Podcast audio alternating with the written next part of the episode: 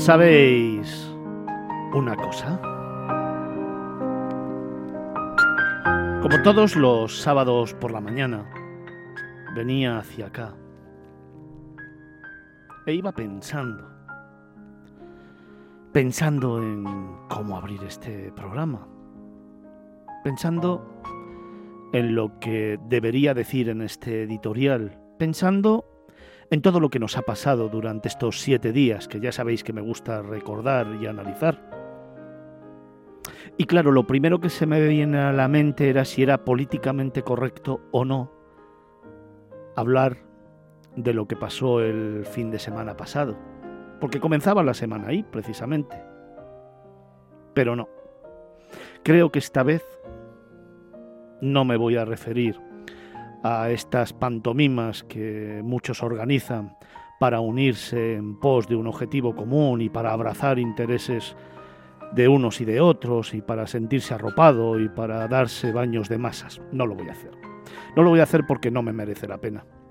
Porque yo creo que hay cosas mucho más importantes que seguir observando las mentiras y seguir observando los engaños que tenemos encima de la mesa y que no hacen sino esconder y tapar las verdaderas necesidades de un país que sigue polarizado, que sigue luchando ideológicamente entre unos y otros en lugar de darse la mano y mirar al frente con absoluta grandeza, con esa grandeza que tiene nuestra marca España y que representa a esos más de 46 millones de personas que viven en nuestro territorio. No lo voy a hacer. Esta vez no lo voy a hacer, aunque me gustaría contar tantas y tantas cosas. Pero lo voy a dejar ahí. Creo que hay temas mucho más importantes que analizar y que ahora os cuento.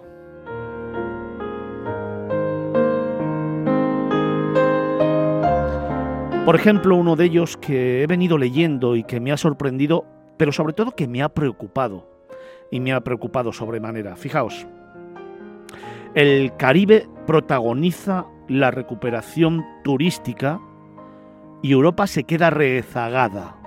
El Caribe representa o va a representar en este año un crecimiento de un 61,7% frente al 19,3% de Europa en gasto turístico.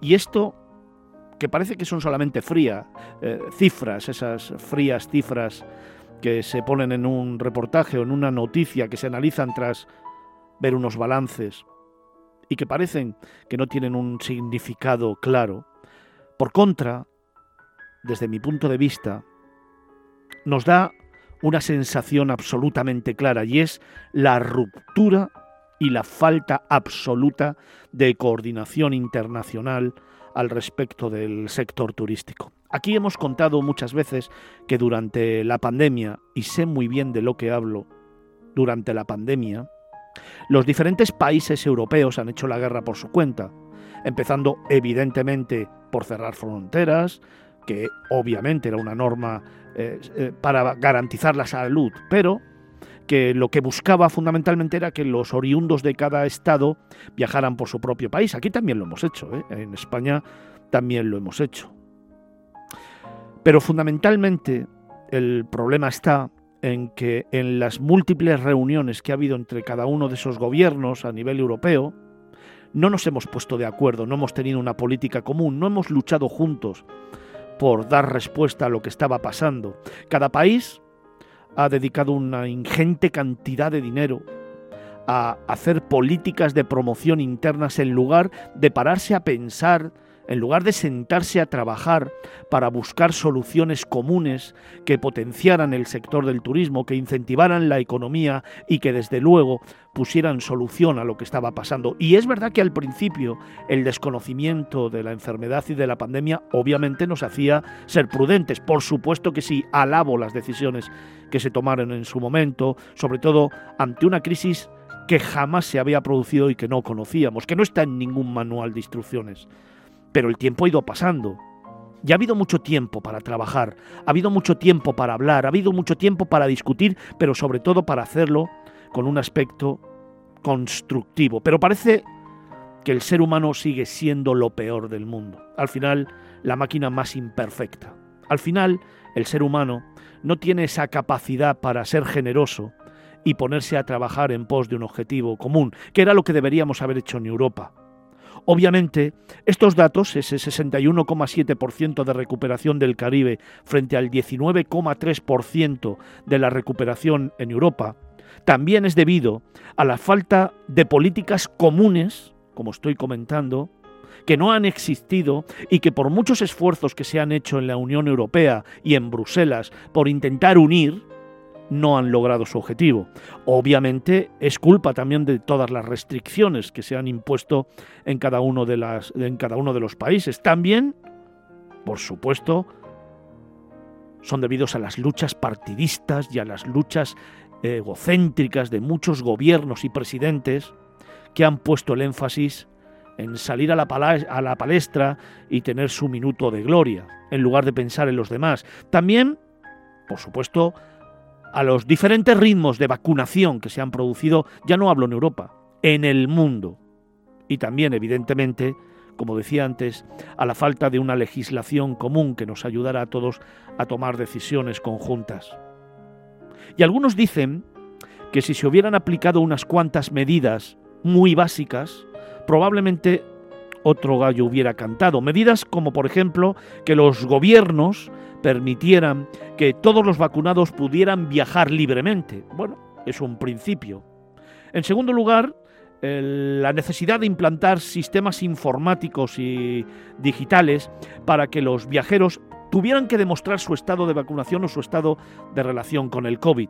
También podría ser una buena idea. También establecer y mejorar los protocolos de seguridad y salud o intentar que la vacunación fuera más o menos igualitaria en todos los continentes. Cuatro principios que según los grandes expertos y las grandes organizaciones mundiales potenciarían el turismo, la seguridad y la recuperación. Pero yo me pregunto, en este siglo en el que vivimos y con los medios que tenemos y cómo se han hecho las cosas, me falta un principio el principio de la comunicación y de la generosidad entre personas, entre los máximos dirigentes y entre los equipos de gobiernos de unos y otros.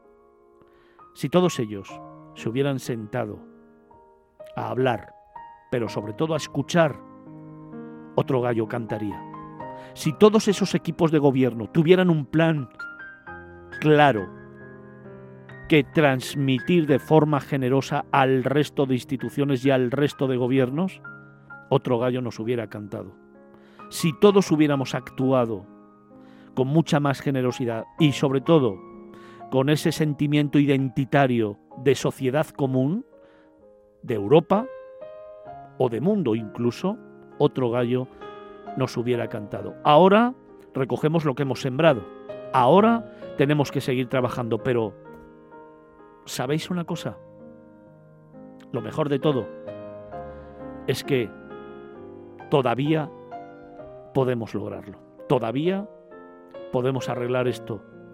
La vacunación nos está permitiendo poder salir hacia adelante y recuperar el sector, volver a vivir, volver a tener luz, volver a querer salir y volver a viajar. Lo hablábamos el, el pasado fin de semana en respecto a todo lo que había pasado en el puente del Pilar. Vienen por delante otras fechas para disfrutar, para compartir, para salir y para viajar.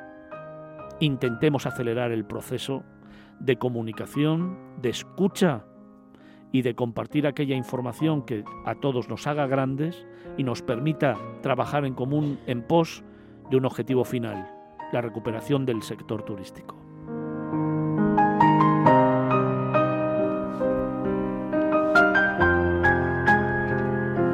La mirada de Fernando Balmaseda. Miradas Viajeras, Capital Radio.